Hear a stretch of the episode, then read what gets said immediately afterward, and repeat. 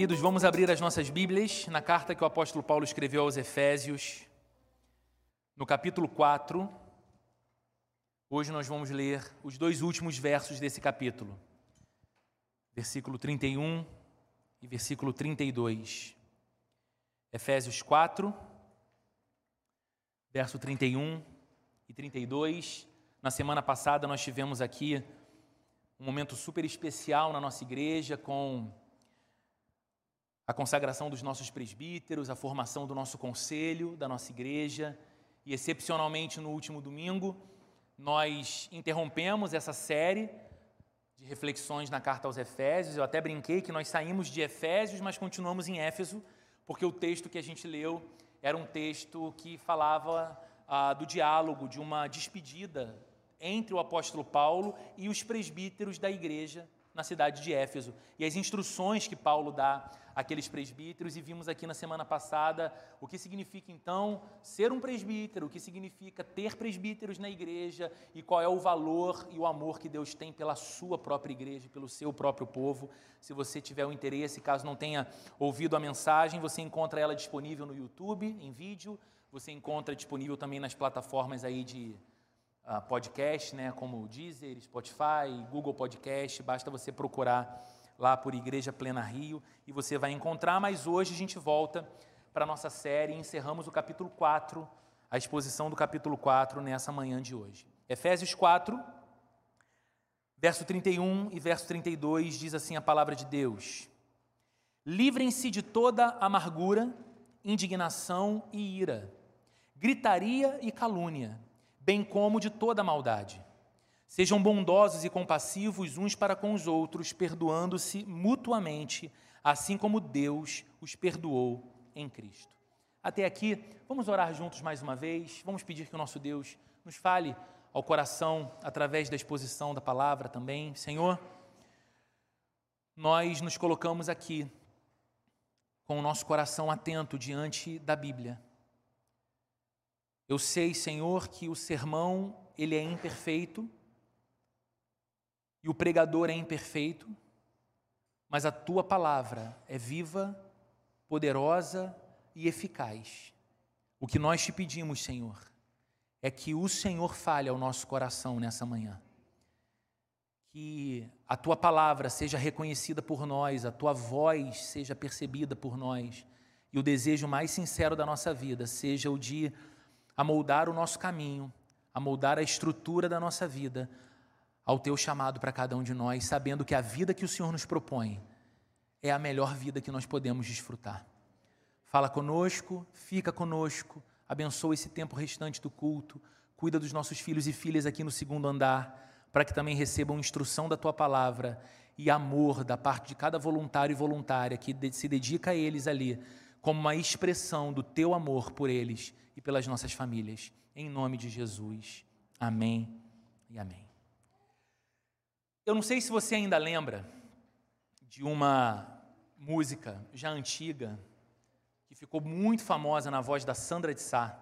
Talvez uma das mais famosas da Sandra de Sá. Fabiano talvez possa me corrigir se eu estiver errado, mas é uma música chamada Joga Fora no Lixo. Lembra? Eu não vou cantar um trechinho só para não correr o risco, vai que de repente tem um produtor aqui quer fazer uma nova versão da música e me convidar para gravar, eu vou tirar, o, perder o meu foco, né, como pastor assim, mas eu vou ler um trecho da letra e você vai lembrar dela, caso ainda não tenha lembrado. O começo dela diz assim: É, cansei já não dá mais. Você pisou demais. Para frente é que se anda. A vida leva e traz. Vou jogar fora no lixo, vou jogar fora no lixo vou jogar fora no lixo.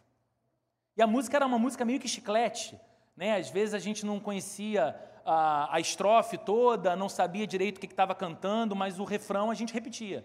Vou jogar fora no lixo, vou jogar fora no lixo, vou jogar fora no lixo. A letra toda da música parece falar de um relacionamento que não fazia bem.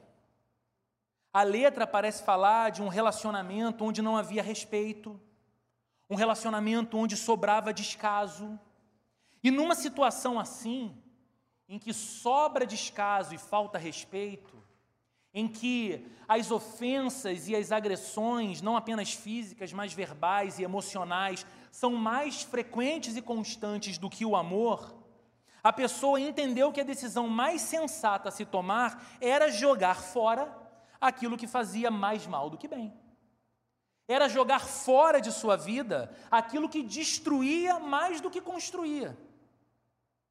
Mas nós sabemos que não somente alguns relacionamentos podem ser assim, nocivos, tóxicos, que devem ser evitados por nós, e talvez em alguma medida nós precisamos conscientemente lançar fora da nossa vida, jogar fora, porque aquilo não constrói, aquilo não edifica. Nós sabemos que muitas vezes precisamos também colocar para fora das nossas vidas alguns hábitos. Nós sabemos que muitas vezes precisamos jogar fora alguns comportamentos, alguns sentimentos, alguns pensamentos que, se permanecerem instalados em nós, se teimosamente permanecerem grudados, tatuados em nossa vida, eles podem nos transformar naquilo que no fundo nós não desejamos ser. Eles podem nos levar a um tipo de vida que no fundo de nosso desejo nós não queremos. Mas se nós não lançarmos fora hábitos, pensamentos, posturas, inevitavelmente essa vida indesejada será a nossa própria vida. E queridos, na vida cristã a gente precisa desse mesmo cuidado. E na vida cristã a gente precisa dessa mesma disciplina de parar, olhar o que que não está no lugar certo? Ou o que que se permanecer instalado e configurado na nossa vida vai alterar a vida como Deus propõe que nós a vivamos? Nós precisamos entender o que nos nossos pensamentos, nos nossos sentimentos e nas nossas ações simplesmente não combina com Jesus e com a espécie de vida que Jesus nos chamou para viver. Então, esse exercício que a música da Sandra de Sá nos convida, vou jogar fora no lixo, ele precisa ser constante para nós de fato.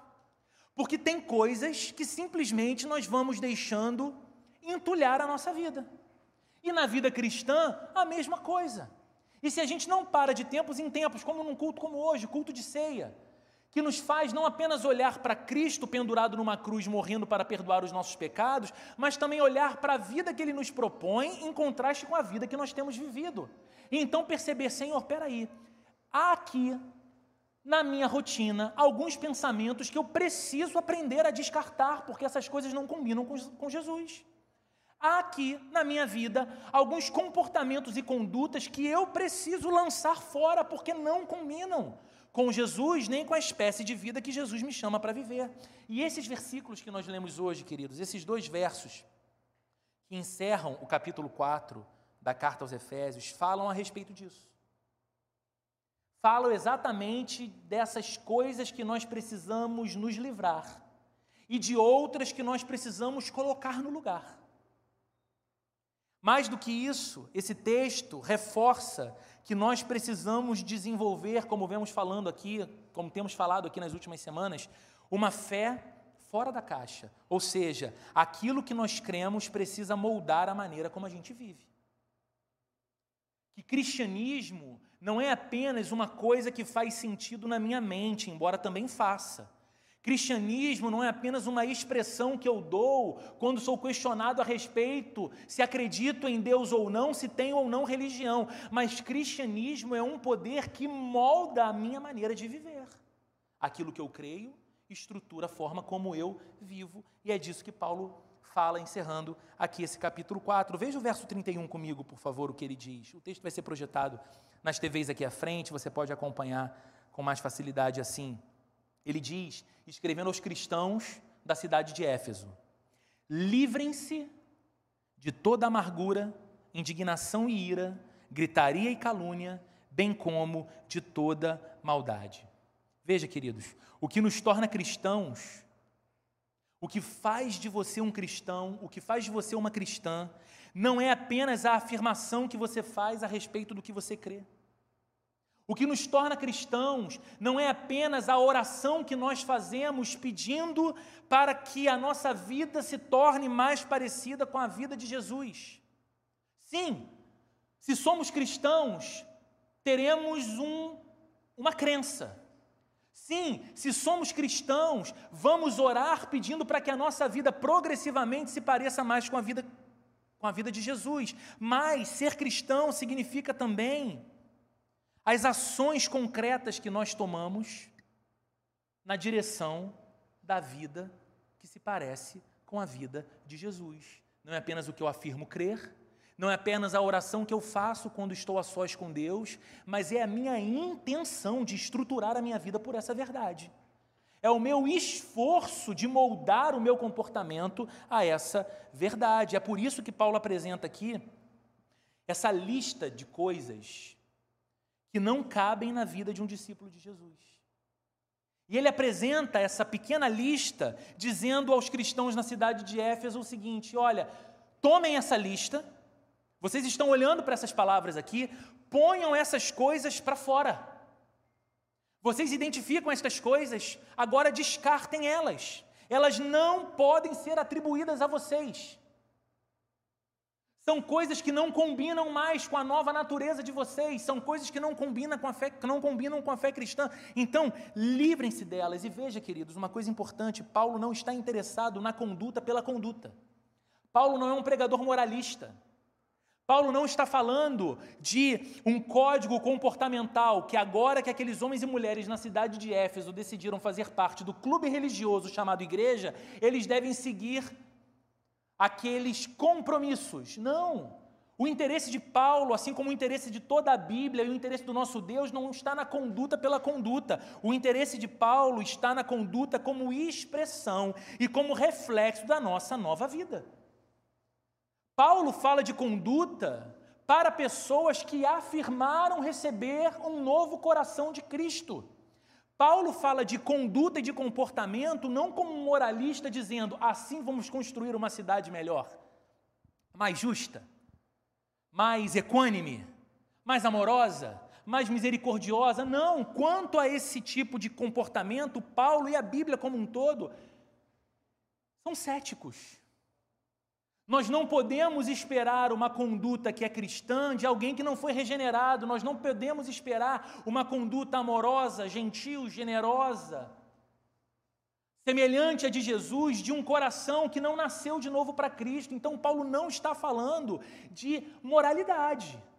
Paulo não está falando de uma ética pela ética. Paulo está dizendo o seguinte: uma vez que é verdade o encontro que vocês tiveram com Cristo, uma vez que vocês confessam que Ele é Senhor de vocês, uma vez que, ele, vocês confessam que Ele é o Deus de vocês e que a vida de vocês agora é outra por causa do seu amor.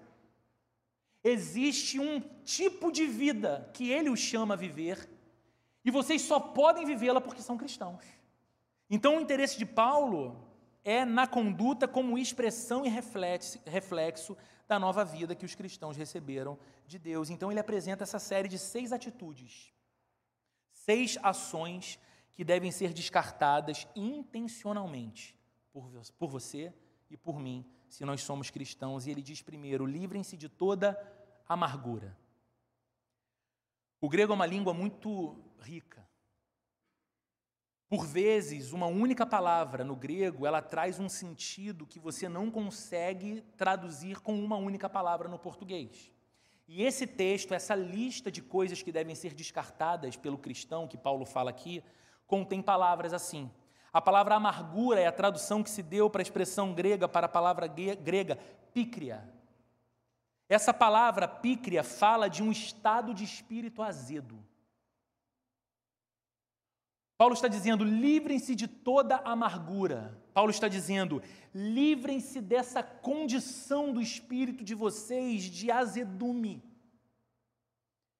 Aquela incapacidade de ver o bem, você com certeza já se deparou com gente assim. Você está num lugar e de repente você diz: Olha, que dia espetacular que está fazendo hoje, né? que coisa mais linda. E a pessoa olha para o mesmo lugar que você olhou, para o mesmo céu que você olhou, vira para você e diz: Mas está um calor dos infernos. Você fala: Meu Deus, eu vejo beleza, ela vê problema. E aí você aponta uma outra coisa bonita, uma outra coisa admirável e ela vê o aspecto pesado, o aspecto ruim, o aspecto negativo, ela não consegue ver beleza. É uma predisposição e o hábito de ficar incubando males. é a pessoa azeda, é a pessoa amarga. É a pessoa que mantém um ponto de vista sempre negativo e cínico sobre a vida. Mais uma vez, eu tenho certeza que não estou descrevendo um tipo alienígena que você nunca se deparou.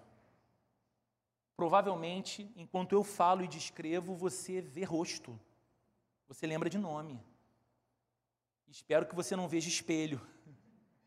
Diga, meu Deus, eu estou ali.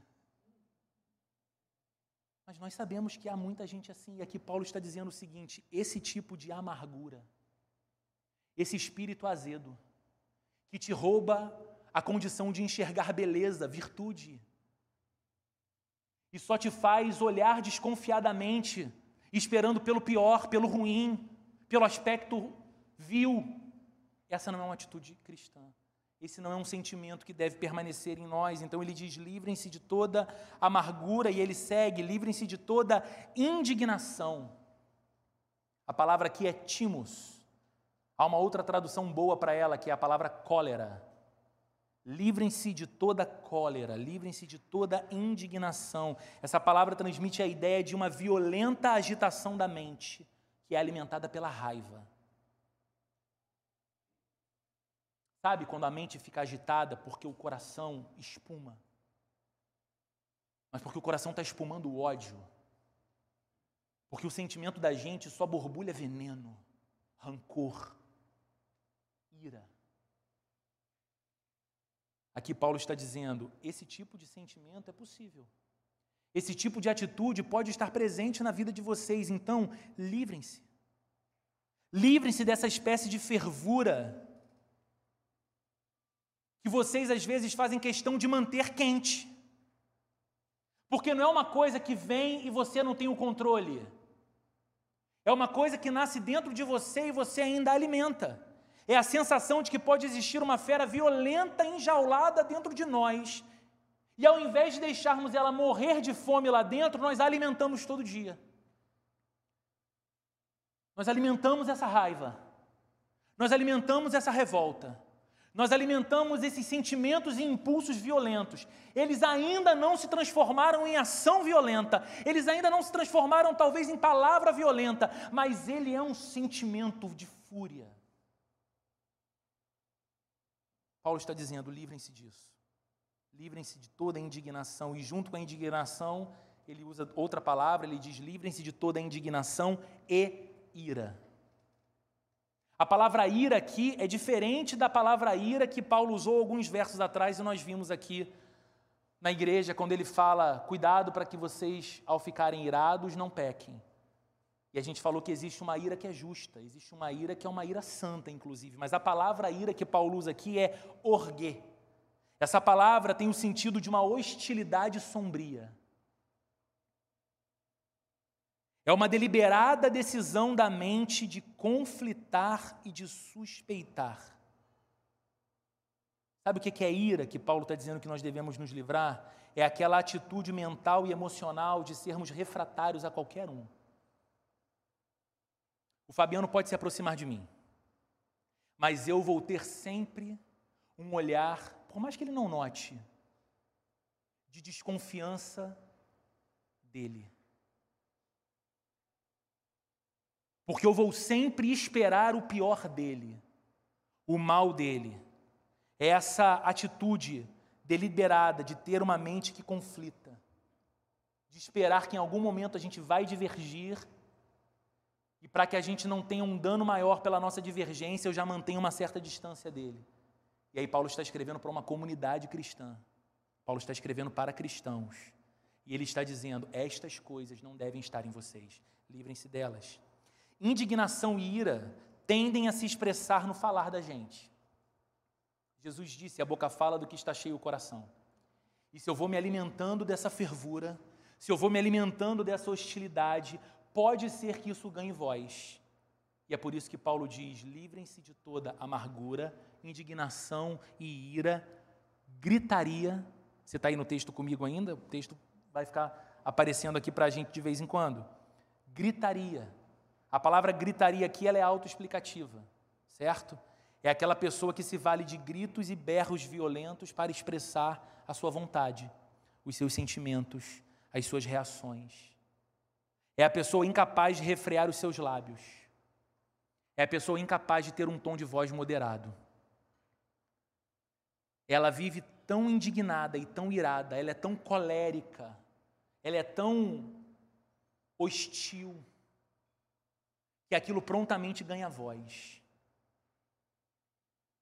E aquilo que antes era um sentimento na direção do outro e na direção da vida, se torna uma ação agressiva e violenta na direção do outro. Por quê? Porque ele já não discorda. Ele já não argumenta. Ele grita. Ela grita. E toda a violência daquela besta fera que estava enjaulada lá dentro vem para fora. E muitas vezes apavora filhos, apavora marido, apavora esposa, escandaliza vizinhos. Por quê? Porque ele decidiu pautar a vida pela lei de quem bate mais forte na mesa, de quem grita mais alto, de quem ofende e agride mais pesadamente através das palavras. Mas Paulo está aqui dizendo: livrem-se disso. Livrem-se da gritaria, livrem-se dessa incapacidade de colocar freio nos lábios de vocês. E junto com a gritaria, ele fala: livrem-se também da calúnia. A palavra grega para calúnia é blasfemia, que a gente conhece como blasfêmia. A gente sabe exatamente o que é blasfêmia. O que é a blasfêmia e a calúnia? É o prazer de difamar os outros. Eu não sei se já aconteceu com você, de você ter o desprazer de conversar com pessoas, às vezes numa mesa no restaurante, ou ter viajado com alguém, ou ter passado uma tarde ou uma noite com alguém em que o tempo em que você esteve ao lado daquela pessoa ou ao lado daquele grupo, ele ou aquele grupo havia se dedicado a exclusivamente escolher alguém para difamar.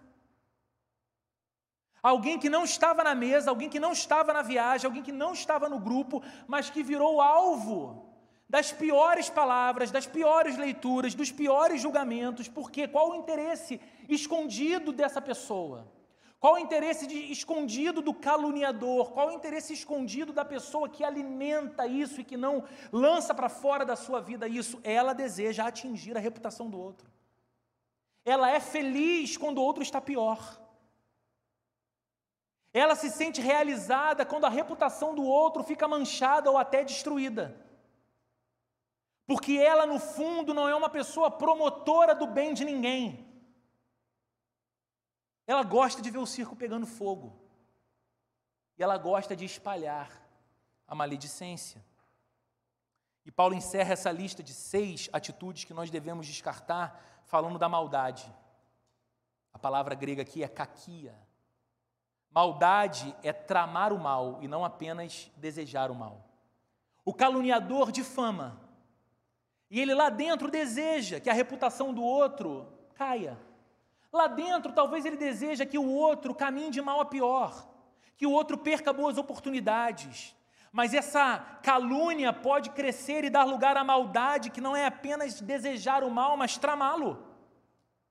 É uma espécie de malignidade manifesta na forma de viver. Gente querida, você percebe? A gente está falando da Bíblia aqui. Você percebe que a Bíblia não se presta a simplesmente ficar nos dando assunto para que a gente fique debatendo, pois bem, a criação lá de Gênesis foram sete dias literais ou foram eras? Ah, pois bem, o dilúvio em Noé, ele foi um dilúvio de abrangência global ou ele foi um dilúvio localizado que atingiu a humanidade presente naquele contexto? E a gente começa a fazer perguntas de curiosidades e especulações bíblicas e teológicas, e muitas vezes pensamos que o papel ao que a Bíblia se presta é apenas isso: nos dar bastante conteúdo para um quiz cristão.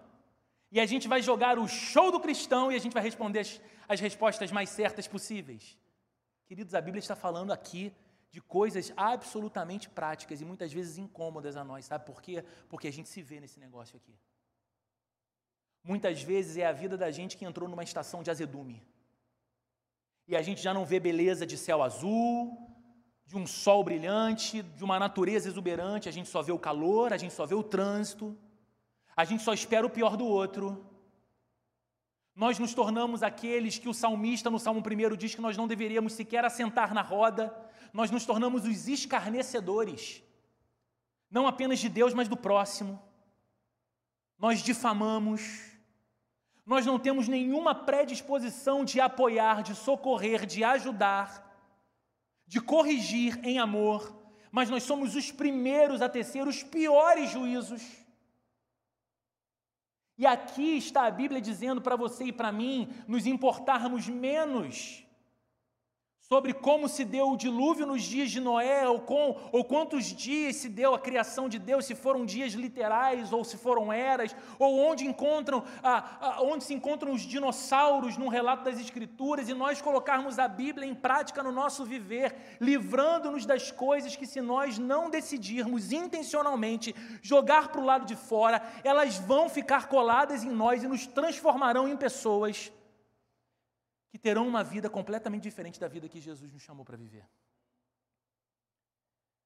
Sobre todas essas coisas terríveis, Paulo está dizendo: livrem-se. Livrem-se, pois elas são uma completa negação de tudo que um cristão afirma ser. E uma vez que a gente se livra dessas coisas, o que, a gente tem que fazer? Nós precisamos dar as boas-vindas às qualidades que caracterizam o comportamento de Jesus, nosso Senhor. A gente se livra daquilo que não combina com Jesus.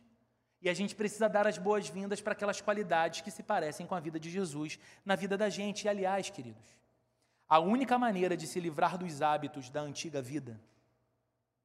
Você lembra, você que tem acompanhado essa série, vê que Paulo o tempo todo está dizendo aos cristãos da cidade de Éfeso que eles não são mais os gentios que eram antes, que eles não são mais os pagãos que eram antes que eles não são mais os idólatras que eram antes, mas agora eles eram povo de Deus, discípulos de Jesus, amados pelo Senhor, membros da igreja de Cristo.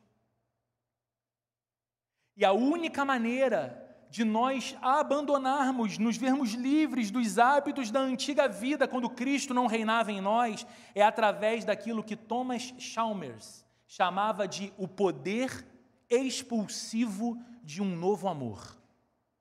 Eu vou tentar explicar isso para você porque essa expressão ela é poderosa. Esse teólogo do passado dizia o seguinte: o que muda a vida, o que nos faz conseguir transformar os hábitos que não cabem na vida cristã por novos hábitos cristãos, não é, de novo repetindo, moralidade. Não é de novo você imprimindo e colando no seu espelho a lista das coisas que não devo fazer e a lista de coisas que devo fazer. É algo mais profundo do que isso. Nós mudamos de vida e nós mudamos de hábitos quando nós experimentamos o poder expulsivo de um novo amor. O que é isso, Roberto? É quando eu me deparo com a realidade do amor de Deus por mim e do meu amor por Ele. E esse novo amor que antes não habitava em mim, mas agora habita. E essa relação que antes não existia, mas agora é real e completamente vital para mim, se torna o poder suficiente para expulsar de mim tudo aquilo que não combina com Ele. E trazer como algo que eu desejo para a minha vida tudo aquilo que combina com Ele. Por quê? Porque eu amo, porque eu o quero, porque eu anelo por Ele, porque eu desejo Ele. Então, queridos, não é um trabalho de começar a tirar da minha vida aquelas coisas mortas e tristes e pagãs e pouco cristãs, mas é simplesmente ver que na minha vida começa a florescer uma nova afeição por Deus. E essa afeição por Deus tem o poder de expulsar de mim tudo aquilo que não combina com Ele. E é exatamente isso, queridos, que o Evangelho tem o poder de fazer. O que o Evangelho faz na vida de um cristão é isso. Converse com qualquer cristão, desde um novo convertido até o cristão mais experiente, e pergunte para ele se a vida dele é hoje exatamente como era antes do encontro com Cristo. A resposta dele será não. Faça uma entrevista com ele. Pergunte para ele, ok, agora que a sua vida não é mais a mesma, me diga o que foi que você fez Quais foram as ações contundentes que você tomou para que a sua vida se transformasse daquilo para isso que ela é hoje? E ele, inevitavelmente, terá que dizer: amigo, eu posso me lembrar de uma ou outra coisa, mas eu preciso dizer a você que as transformações que se deram na minha vida, elas foram operadas por Deus, de dentro para fora. E quando eu me dei conta, o meu coração desejava as coisas que Deus deseja. Quando eu me dei conta, os meus pés começaram a se desviar daquilo que teria o perigo de arruinar a minha caminhada com Deus. Mas por quê? Porque eu fui atento demais? Não, porque Deus é bom demais. Qualquer um vai dizer isso, é o poder do Evangelho. E é por isso então que Paulo pode dizer as palavras do verso 32. Veja o texto comigo. Tem coisas que você se livra, mas tem coisas que você se torna. E ele diz no verso 32: Sejam bondosos e compassivos uns para com os outros, perdoando-se mutuamente, assim como Deus os perdoou em Cristo. Sejam. A palavra aqui traz a ideia de tornar-se. Tornem-se. Paulo está sugerindo um processo de cultivo. Queridos, em outras palavras, manifestar essas marcas cristãs que ele agora diz no verso 32 não é algo que acontece automaticamente. Ok? Também não é algo pelo qual basta-nos apenas orar. Senhor, eu oro para que o Senhor me ajude a ser bondoso. Senhor, eu oro aqui para que o Senhor me dê compaixão. Senhor, eu oro para que o Senhor me ajude a perdoar. Claro que a oração é importante, mas não basta só orar. Paulo está dizendo: tornem-se isso. Pratiquem isso. O que ele está pedindo? Ele está pedindo de nós interesse. Ele está pedindo de nós dedicação de tempo, dedicação de atenção. Sejam, tornem-se, qual é a primeira palavra que ele usa? Bondosos. Sejam bondosos. Querido, ser bondoso é o oposto de ser amargo.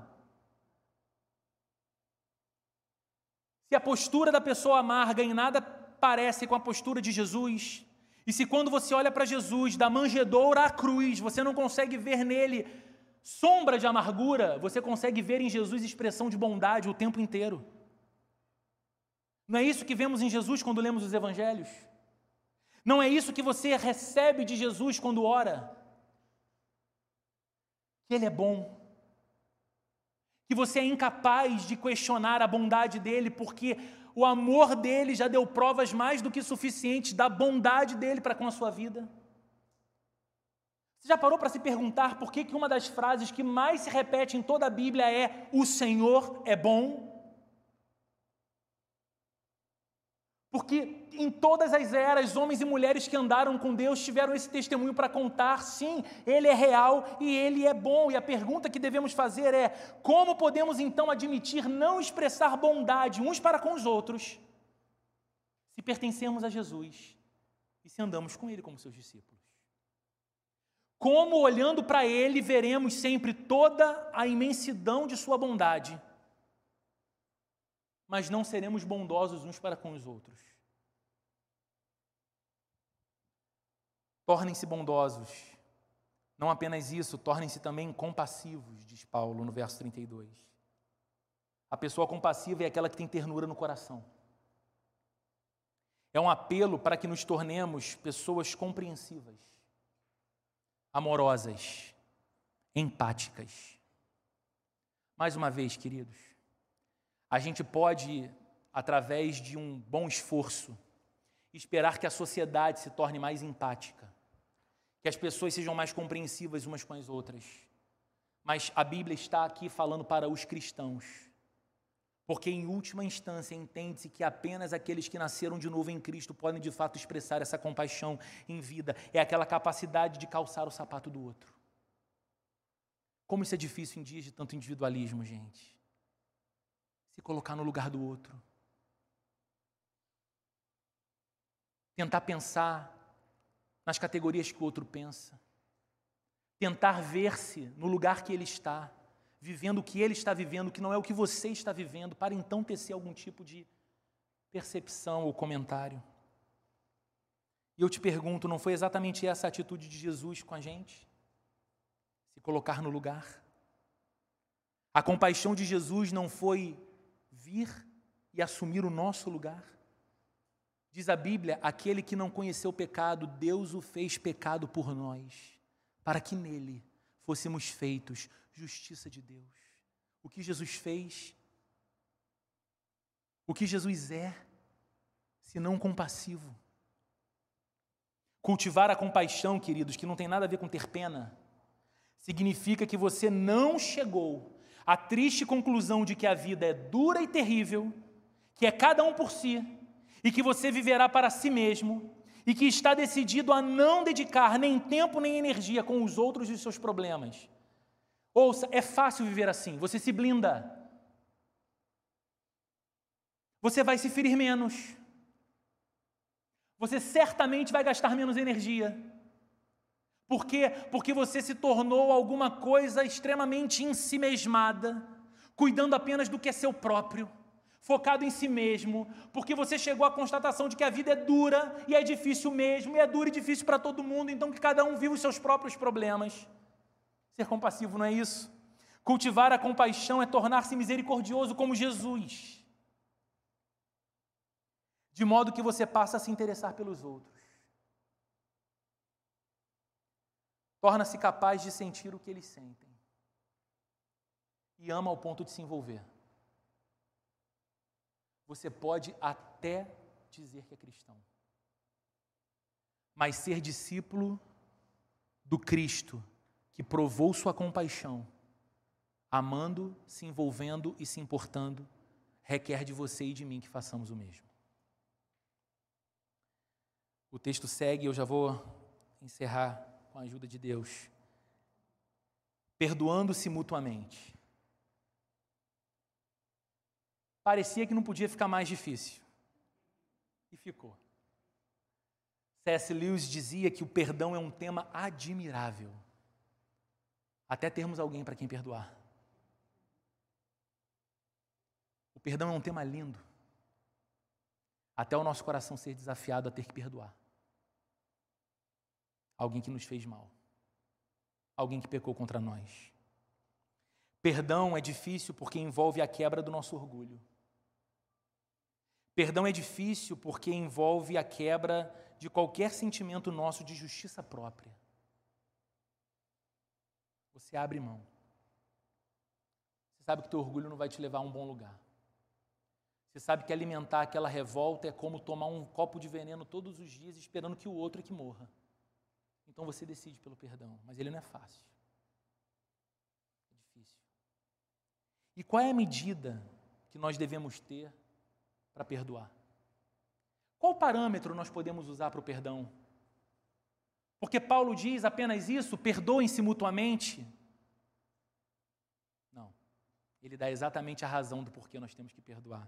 Ele diz: perdoem-se mutuamente, assim como Deus os perdoou em Cristo. Nós devemos perdoar assim, queridos, porque foi dessa maneira graciosa que Deus nos perdoou. Nós devemos estar prontos para ter um coração gracioso que perdoa. Porque pronto e gracioso estava o coração do nosso Deus ao nos oferecer em Cristo o perdão dos nossos pecados. Notem que Paulo não diz perdoem uns aos outros porque assim Deus vai perdoar vocês. Ele não diz isso que à medida com que vocês perdoarem, vocês serão perdoados por Deus. Eu sei que tem pessoas que adoram repetir essa frase, mas a Bíblia não diz isso. Paulo está dizendo: perdoem, porque foi assim que Deus os perdoou em Cristo. Ele diz que nós fomos perdoados, que isso já aconteceu, que isso já é uma garantia. E queridos, isso é muito importante. Porque as únicas pessoas que podem efetivamente cultivar uma vida de perdão são aquelas que sabem que Deus as perdoou. E com que medida Deus fez isso? É admirável quando você olha para a sociedade e percebe que pessoas decidem, talvez até pelo bem de sua própria saúde emocional, perdoar alguém, decidem perdoar alguém ou alguns que lhes fizeram um grande mal, que lhes impuseram um grande dano. A gente olha e fala: Poxa, isso é admirável. Mas surpreende. Porque efetivamente as únicas pessoas que podem expressar o perdão nessa abrangência são aquelas que sabem que foram por Deus perdoadas.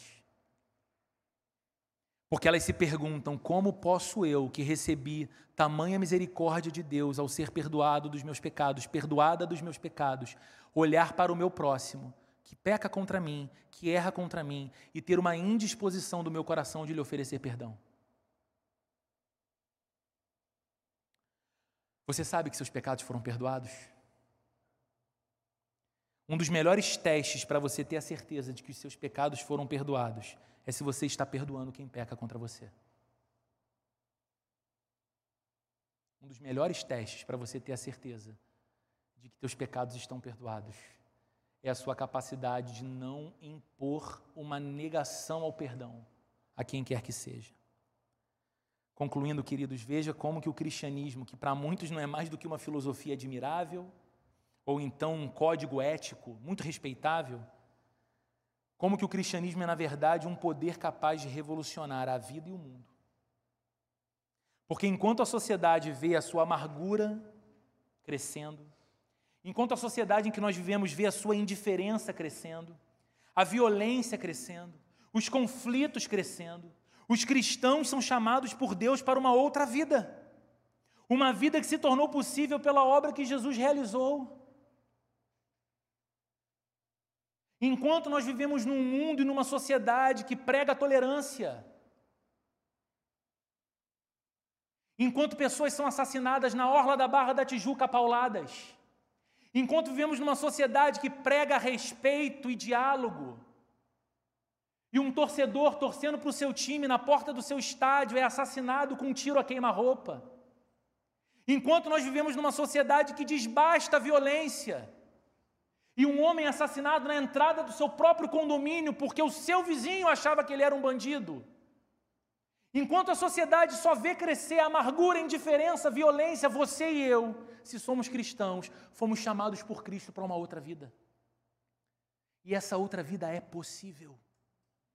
Uma vida livre de amargura, livre da ira, livre da gritaria, livre da maldade, uma ira onde a gente manifesta a bondade que vemos em Cristo, a compaixão que vemos em Cristo, o coração perdoador que vemos em Cristo, é possível por Ele mesmo na vida da gente.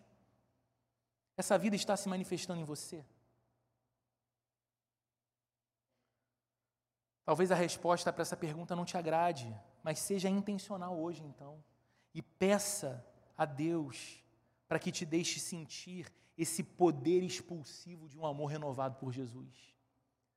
Talvez você tenha que chegar à brilhante constatação hoje, dura constatação hoje, de que talvez essas coisas não estejam tão presentes na sua vida. A bondade, a compaixão, o coração perdoador. Talvez esse reflexo da sua vida não se pareça tanto com o reflexo de Jesus. Não porque você nunca teve um encontro com Cristo, não porque você nunca foi um crente, não é para você pegar essa mensagem e falar assim: acho que passei esses anos todos equivocado a respeito da minha própria fé. Meu Deus, nunca fui um cristão. Não, absolutamente não. Mas talvez o que você precise hoje é, com toda a intenção e força do seu coração, dizer: Jesus, eu preciso provar, ou pela primeira vez, ou novamente, esse poder de um amor renovado pelo Senhor que expulsa da minha vida, me faz, como diz a música da Sandra de Sá, jogar fora no lixo tudo aquilo que não combina com Jesus. E com a ajuda do Espírito Santo, ver crescer na minha vida as marcas, as qualidades e as características que eu vejo nele, que eu admiro nele, que me fazem louvar a ele. E então, ele, por bondade e graça, por esse amor forte que coloca dentro do meu coração, me faça viver e expressar essas marcas e essas qualidades também. Vamos orar, queridos, juntos. Senhor. Obrigado pela tua palavra mais uma vez, Senhor. Obrigado porque nunca teremos condições de dizer: eu passo tempo diante da Bíblia, eu passo tempo num culto, mas é como se as coisas das quais a Bíblia trata nada tivessem a ver com a minha vida cotidiana. Senhor, o Senhor está tão interessado na vida da gente. O Senhor está tão atento à vida da gente. O Senhor não morreu para salvar nosso espírito. O Senhor nos morreu para nos redimir por completo, nos dar uma vida eterna, sim, ao teu lado, mas redimir a nossa existência nesse tempo presente. fazendo-nos também viver, Senhor, como teus mensageiros, como teus discípulos, como reflexos da tua imagem nessa sociedade que, Senhor, progressivamente se perde, se empobrece, se desvirtua. Senhor, que não sejamos nós, os homens e as mulheres que ocupam as cadeiras de templos religiosos dominicalmente, mas criam uma barreira para que aquilo que é proclamado como a vida de Deus para a vida da gente fique apenas numa gaveta chamada religião e não encarne na nossa vida. Senhor, tem misericórdia de nós. Nos conceda, Senhor, esse avivamento pessoal que nos permita provar desse amor forte pelo Senhor. Um amor tão forte que expulsa da nossa própria vida tudo aquilo que nos mantém presos numa condição de vida longe do Senhor. Ajuda a gente, Senhor, a sermos mais parecidos com Cristo. Ajuda a gente, Senhor, a sermos compassivos, a sermos misericordiosos, a sermos bondosos, a sermos como Jesus, na nossa casa, na nossa igreja, perdoando uns aos outros, vivendo dessa forma para a tua glória. Em nome de Jesus, Senhor. Amém. E amém, queridos.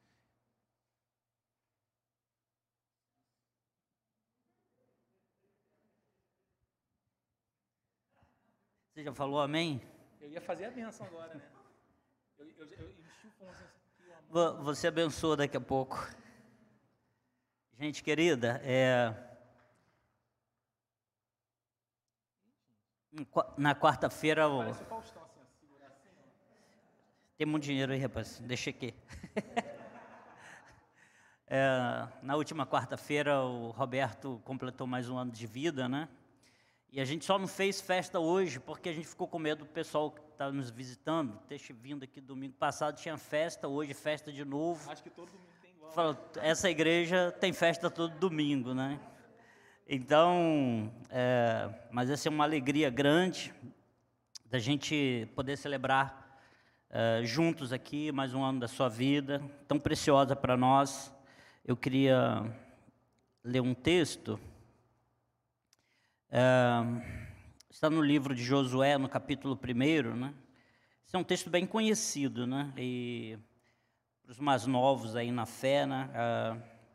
Josué, ele atravessou o deserto do Sinai junto com Moisés, né? E foi um, um, o líder que atravessou o Jordão e tomou posse ali da terra prometida por Deus para o povo de Israel, que peregrinou durante 40 anos pelo deserto, saindo do Egito, indo para a terra prometida. Né? E aí no, no verso 5 do capítulo 1, é, Deus fala assim com Josué: Assim como estive com Moisés, estarei com você. Nunca o deixarei, nunca o abandonarei. Seja forte e corajoso, porque você conduzirá esse povo para herdar a terra que prometi sob juramento aos seus antepassados. Somente seja forte e muito corajoso. Tenha o cuidado de obedecer a toda a lei que o meu servo Moisés lhe ordenou. Não se desvie dela nem para a direita, nem para a esquerda, para que você seja bem-sucedido por onde quer andar, por onde quer que andar. Não deixe de falar as palavras desse livro da lei e de meditar nelas de dia e de noite, para que você cumpra fielmente tudo o que nele está escrito. Só então os seus caminhos prosperarão e você será bem-sucedido. Não fui eu que lhe ordenei? Seja forte e corajoso, não se apavore, nem se desanime, pois o Senhor, o seu Deus, estará com você por onde você andar. É, Josué é assim, um, um líder admirável, né? E a gente tem uma admiração semelhante por você. Essa igreja é uma igreja jovem e eu vejo assim é, muitos muitos desafios pelos quais o Josué enfrentou, né? É, um líder de uma igreja jovem como a nossa enfrenta também. Né? O Josué foi um, um líder forjado durante anos passando por um deserto. E é, eu gosto muito da da história dos espias, né, quando eles vão, os doze homens vão ao Monte Horebe e para olhar para a terra prometida, e dez daqueles homens ah, não olharam o, o, o, clima bonito do Rio de Janeiro, o sol brilhante, né, mas olhou o calor, as dificuldades. Então eles viram gigantes ao invés de ver a terra que Deus estava dando. Né, e Josué conseguia uh, ver né, que havia desafios naquele lugar, mas havia um Deus. Né, e ele atravessa, eu, eu fico imaginando esse cara atravessando o Rio Jordão para entrar numa terra desconhecida, sabendo que lá é, havia homens fortes, guerreiros, grandes desafios, né?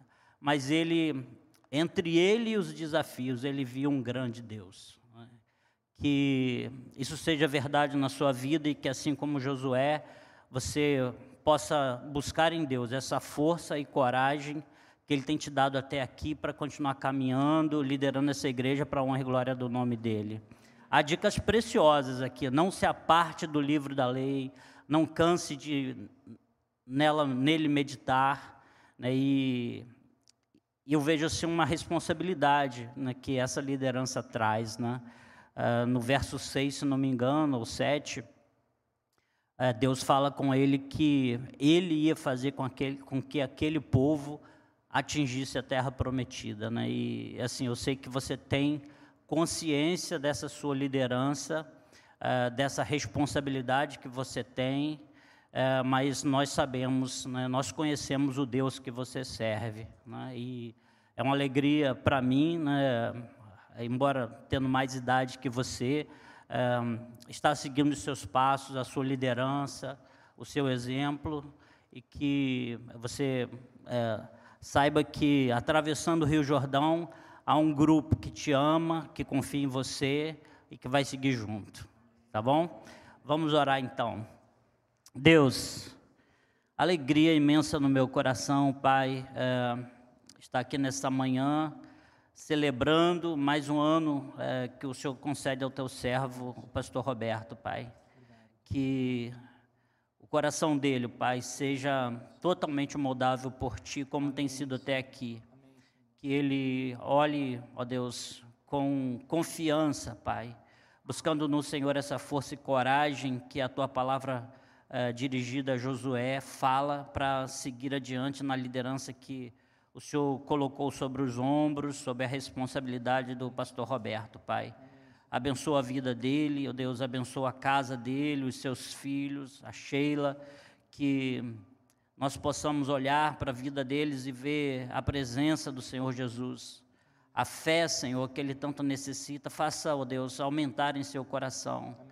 Pai, que a tua palavra que ele ministrou aqui nessa manhã, que nos desafia tanto, Pai, é, continue a ser pregada com a autoridade que vem do Senhor, Pai. Para tanto, Deus dê sabedoria necessária, Senhor, ao teu servo, para que ele possa se dedicar, ó Deus, a conhecer a tua palavra e assim te servir, ó Deus, mais e melhor, Pai. E que essa dedicação dele, Pai, nos torne como os teus servos um pouco mais parecidos com Cristo.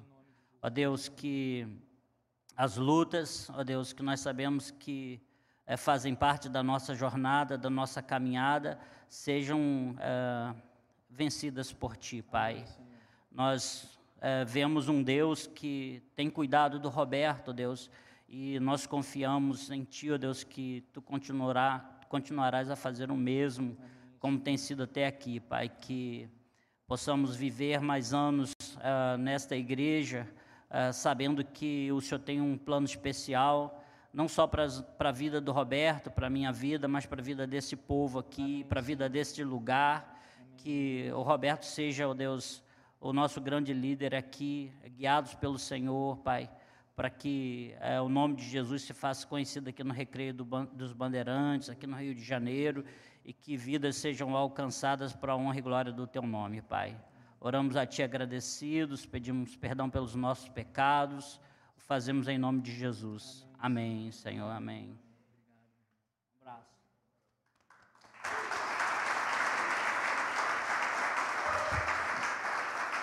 Depois, Depois vocês deem um abraço nele, ele tem um abração de urso, assim, um negócio bem gostoso, apertado. Então vocês deem um abraço nele lá fora. Obrigado. Ó, uma lembrancinha aqui. Ah, eu já ia perguntar se era para mim mesmo, se só trouxe a feira junto, né? Trouxe, chegou, botou aí, vai sentar, vai levar de volta, não era para mim. Tem um, um, cartão aqui também. Quem não assinou, depois se quiser assinar, dá, pode procurar o Roberto aí, dar o, deixar o seu autógrafo. Tá bom? Deus abençoe. Obrigado, Ju. Irmãos, obrigado. Vamos ficar de pé? Obrigado pelo carinho. Eu abro daqui a pouquinho os presentes, senão a gente avança muito no horário. É muito bom estar no meio de todos vocês e é muito bom celebrar a Deus, o presente, as dádivas de Deus como igreja juntos. É uma alegria enorme, muito grande. Vamos orar então. Quero lembrar você que lá fora a gente tem o nosso bistrô, então não vai com muita pressa não. Tá com fome? Come ali um pouquinho, fica mais um pouquinho, vai ser bom, tá bom? Senhor querido, obrigado por essa manhã especial. Obrigado, Senhor, pela dádiva da vida, Senhor. Obrigado pela tua misericórdia, pela tua bondosa mão sobre a vida de todos nós. Agora que o amor de Deus, a graça de nosso Senhor e Salvador Jesus Cristo, a comunhão e a consolação do Espírito Santo esteja presente com a vida de cada pessoa preciosa que o Senhor trouxe a esse lugar nessa manhã, bem como aquelas que acompanham a transmissão online desse culto. E que seja assim hoje, mas que seja assim no início dessa nova semana e que seja assim para todos sempre, Senhor. Em nome de Jesus. Amém. E amém.